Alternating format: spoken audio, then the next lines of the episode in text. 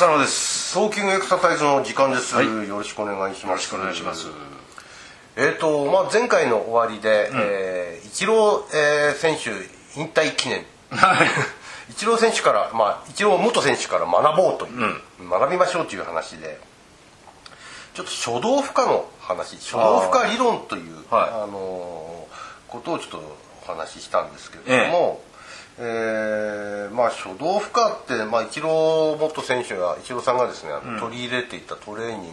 グの中でも、まあ、非常にあの主体をなすようなねあのーマシンを使ったやつですか？そうですね。あの、特殊な機械で,、でまあ、その、まあ、いわゆる例えば、えー、と筋トレするようなマシンってこう、えー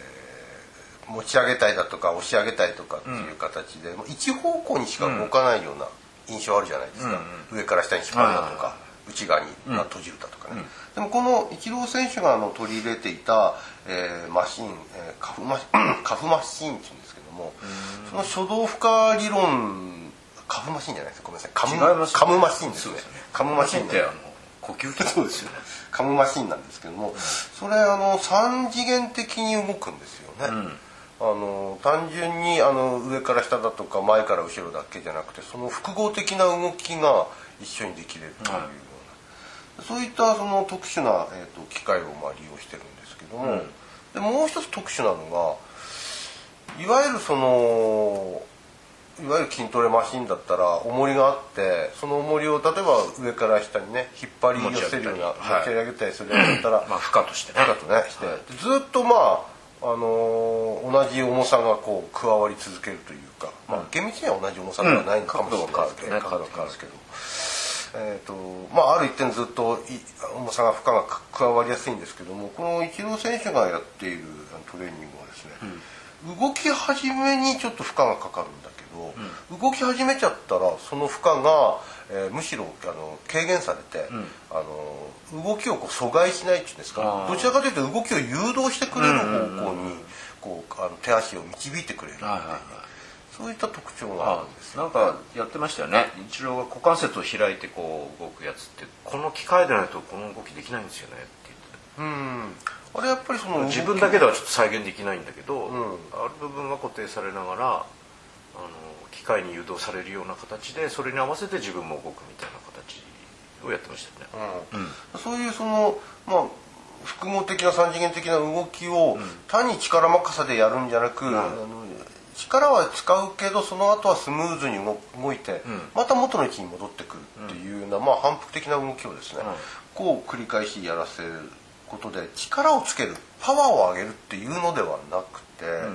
いかにこうスムーズに動けれるか。滑らかに。そう。っていうところをなんか目指しているトレーニングらしいんですよ。ん。でスムーズにじゃあ動くための、あのーなんていうんですかその条件としてはどういうものがあるかというと、まあ、一つは、えー、と人間のこう体のこの活動には動く方向に対してその逆側の方向例えば肘を曲げるような動きなんかするときに、肘を曲げる筋肉が働くけどその一方でその逆側にある肘を伸ばす方の筋肉はこれ抑えてあまり活動しないようにしなきゃいけないですよね。そうです。ね邪魔しないようにね。えーこれどっちも働いちゃったらなかなかね。曲げるのが大変になっちゃいます。よね、えーこのトレーニングはそういったその理論を利用しているというか、はい。動き始める時の動くための主導する主導作筋あの主に働く筋肉が働くけど、その逆側でこうそ妨害するような動きはできるだけこう使わせないっていう、だからこそこう軽い負荷で動き始めて、動きがさあの誘導して滑らかにしてくれるっていう、そういったその機械的なんていうんですか。工夫がされてるんですよね。でそれを使うことでまあ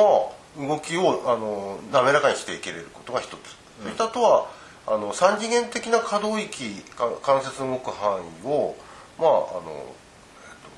使うといいますか、その範疇内で動くんで、まあ、可動域自体も、えー、とひ広がさ広げるように動いていくっていう、まあ、そういう特徴もありますね。かといってその可動域は無理やりこう広げれるっていうよりは、自分でその動く範囲をあの、まあ、有効に使わせきれれるっていうんですかね、あの自分の意図と意図意図通りに動かせれるっていう、うん、範囲をこう広げていき、うん、それ自体がすごいこうあんまり頑張ったり緊張がしすぎたりしない中で滑らかに動かすってことですよね。そう。だ、うん、それは今までの何て言うんですかねパワー重視だとか、うん、あるいはそのより可動域が広い方がいいだろうということで極限までこうストレッチをするみたいなね、あるいは極限まで関節の動く範囲を広げるだとかとはちょっと違う印象を受けるとかバラバラになった要素がこうそのトレーニングの中に集約されてるっていうふうに考えることもできますよね。そう。ただそれがあの強い筋力を鍛えて動く範囲を広げてそれを2つを1つにしましょうっていうことはまたちょっと違う、ねうん、それだと矛盾しちゃうところが出てくるんですよね、うん、やっぱりそのさっき言ったように拮抗する筋肉も一緒に収縮しちゃったりするじゃないですか、あんまり強い抵抗だったりすると。そうですよね、で滑らかに勃起ないですよね負荷が重いから、うん。だからどうしてもこうやる運動限られた動きの中でそれを再現的に。まあそれはそれでそのが目的なんでしょうけど、それとじゃあ今度自由に動く範囲を広げておきましょうっていうのを組み合わせるってなかなか意外と難しいかもしれないですよね。自由に動くっていうことと最大限に広あの可動域が広いっていうことはまた違いますよね、うん、例えばまあ人の手によって大きく動かされてもそれを自分の力でそこまで動けれなかったら、うん、結局その差の部分っていうんですか、うん、そこは使わない領域になっちゃいますもんね。そうなんですよね、うん、無駄に広がったみたいな感じになっちゃう、うん、多動的なその可動域だけ広げてもそれを結局最終的には自分で動かすわけだから。それが自分で動かす範囲を広げて動きやすくすることに役立ってないと意味がないっていうところですよね、そういう意味ではこのイチローさんが取り組んでいる初動負荷理論っていうのは、うん、の広大きな動きだけを作ればいいわけでもなく強い力を発揮させればいいわけでもなくて、うん、あのコントロールされた範囲内であの動きを滑らかにできれるかっていうところなんですよね、そこがこの理論のいいところかなという感じそういう考えはなんかすごい。前から自分たちもね同意するっていうより、まあ、それを聞いたからっていうよりそういう考え方を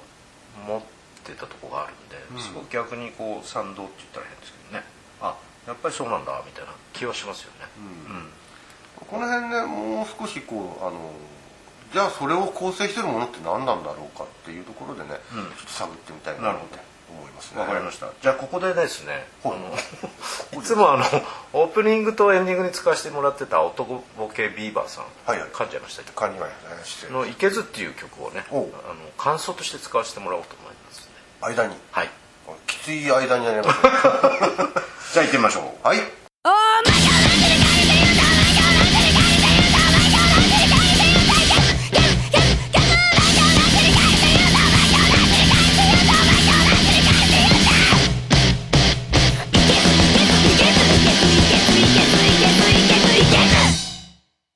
はいその初動負荷理論の話なんですけども、はい。うん、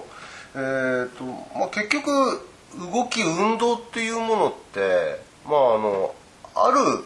位置変化を伴わないと運動とは言えないじゃないですか、はい、同じところにずっととどまってた、ね。えはい、運動するっていうことはやっぱりそこに変化が起きてる。位置変化が起きてるっていう、うん、空間的な変化が起きてるってことなんで、うん、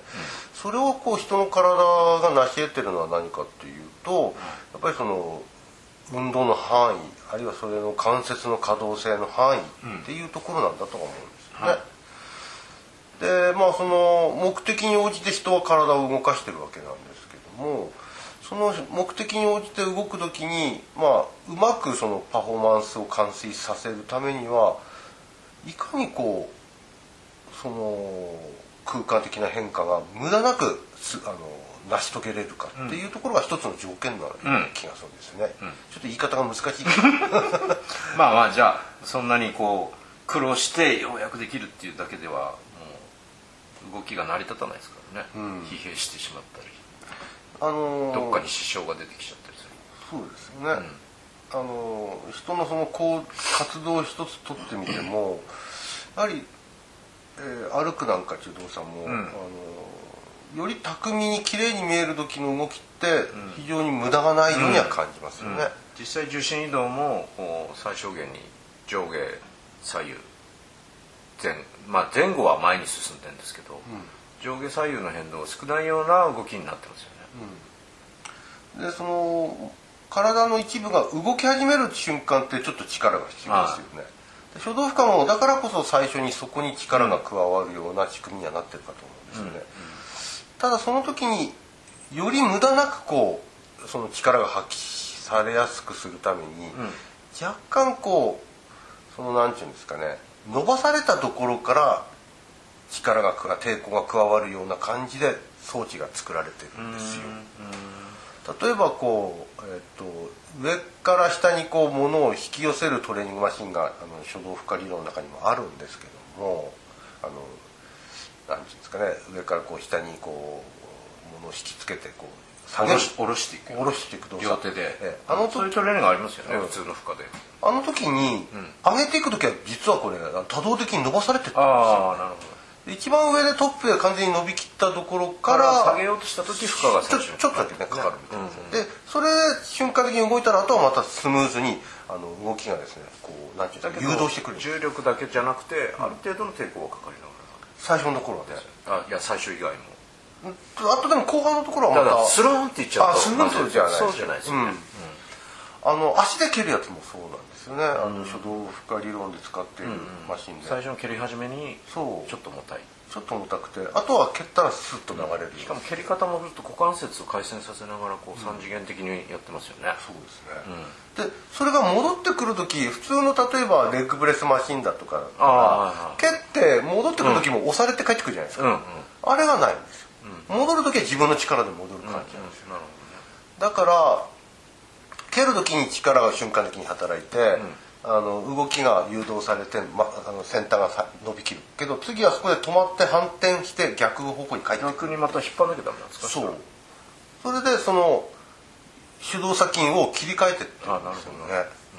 そのためには切り替えることがあの成し遂げられるようにするためには手動作筋が働いた時に次にその手動作筋が動きが止まって、うん、逆の拮抗筋があのタイミングよくね働いてそれがまあ滑らかな運動の転換っていうことですね。曲げから伸び伸びから曲げみたいな。ずっとただ伸ばしてるずっと蹴ってるだけだったらただ筋肉をその重たいものを使って鍛えてればいいんだと思うんですけども、うん、人間の動きってやっぱりその往いいますか、うん、えー、曲がって伸び伸びて曲げる。外に開いてまた内側に閉じるみたいな、回せばまた戻して左に回せばまた戻して。っていうようなところがあるじゃないですか、でこれが逆にそれがどっちにも力が働いちゃったら、右に曲がろうとしてる時に左に曲がろうとする方の筋肉も一緒に働いてたらこれガチガチに動いちゃって体回せられなくなっちゃいますよね、固定するみたいな形になっちゃいますよ、だから動く運動するっていうことはさっきも言ったように位置変化を切ることが必要なんで、その位置変化をさせるためには動いてるところ以外のところはむしろ悲観して働かないようにしてほしいと、うん。でかつ動いてるところもあるところからこの逆方向に動かなければならないんで、うん、じゃないとずっと動きっぱなしになっちゃうんで、うんうん、そうするとそのストップさせて反転させるっていうことが求められる。一つのその行き戻りで両方の部分も鍛えられる。しかもその動きは三次元的に構成されてるという、うん、普通の人が何気なく行ってる動作に近いと。そうなんですよ、でそれを誘導もしてくれるっていうことなんですよね、あの動きがこうなんなんていうのかな。過剰になったり、うん、あの緊張が強くなりすぎないようにってことですよね。ある程度の軌道を誘導してくれる重さもそうそれに対してこう、うん、適切なあまりバカみたいな重くないように設定されてて動きがどっちかっていうとあれですよねあのうちらの世界ではあのもう知られてる PNF っていう主義がありますけどね、ええ、あのこう交差性のなんていうんだろう三次元的な動きに似てる部分もありますよね、そうですね、うんまあ全く同じってわけじゃないんでしょうあれもちょうどそういう意味ではこう反復的な運動を行いますよね、うん、あのスイッチしますよね抵抗ね、うん、それを機械でそうやってるか。らでそれなんでじゃあそんなふうな仕組みになってるかというと、うん、それこそが人の滑らかさに通じてるもので、うん、滑らかじゃないことによって起きてくる障害ってやっぱりあることに対するこの、うん、なんていうんですかね対応策なんじゃないかと思うんですよね。そこはちょっと僕たちのリハビリテーションの世界とも一致してくるし、うん、そ、ね、その考え方はプログラム僕たちが行うその運動メニュープログラムメニューの中にも反映されていいものなんじゃないかなそしてこうちょっと今思い出しますけど去年とかもね言ってましたけどその運動の自由度っていう話につながっていくような気がするんで、はい、その辺はまた次回以降に話できたらなと思うんですけどね。滑らかさそして自由度、ん。あの動く範囲。そう。そして自由度のに相対するまあ定型化っていうんですか固定化みたいな動きの、その辺ともなんか相通ずるような感じしますね。そうですね、うん。まあ、今の段階ではちょっと何かあの概念的な話でそうでしたてますけれども、はただこれにちょっとね少しずつ本当の実際の動あなるほど。画像も入れながら、ねうんうん。展開していければなとあいいですね。思います。はいわかりました。じゃあ、えー新しい、えー、とシリーズ、はい。滑らかに動く滑らかに一郎さんから学ぶ。学ぶ、はい。教えてください。あ いやいやいや。はいどうもです。よろしくお願いします。はい